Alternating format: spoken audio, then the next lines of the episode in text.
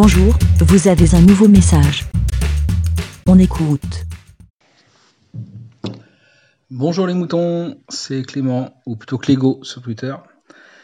Euh, je laisse un message pour le suite au celui de Aude pour les fêtes qui se souhaite la veille.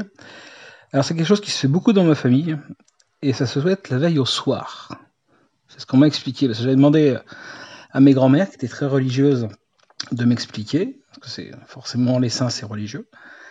Et en fait on le souhaite la veille au soir au moment à l'heure des prières pour souhaiter euh, pour que la prière soit faite pour le lendemain. on souhaite la veille au soir au moment où on fait la prière pour la personne. Voilà, c'est comme ça qu'on me l'avait expliqué. Bonne soirée à tous. Bé. Merci, Bé. Pour répondre, pour donner votre avis, rendez-vous sur le site lavidemouton.fr.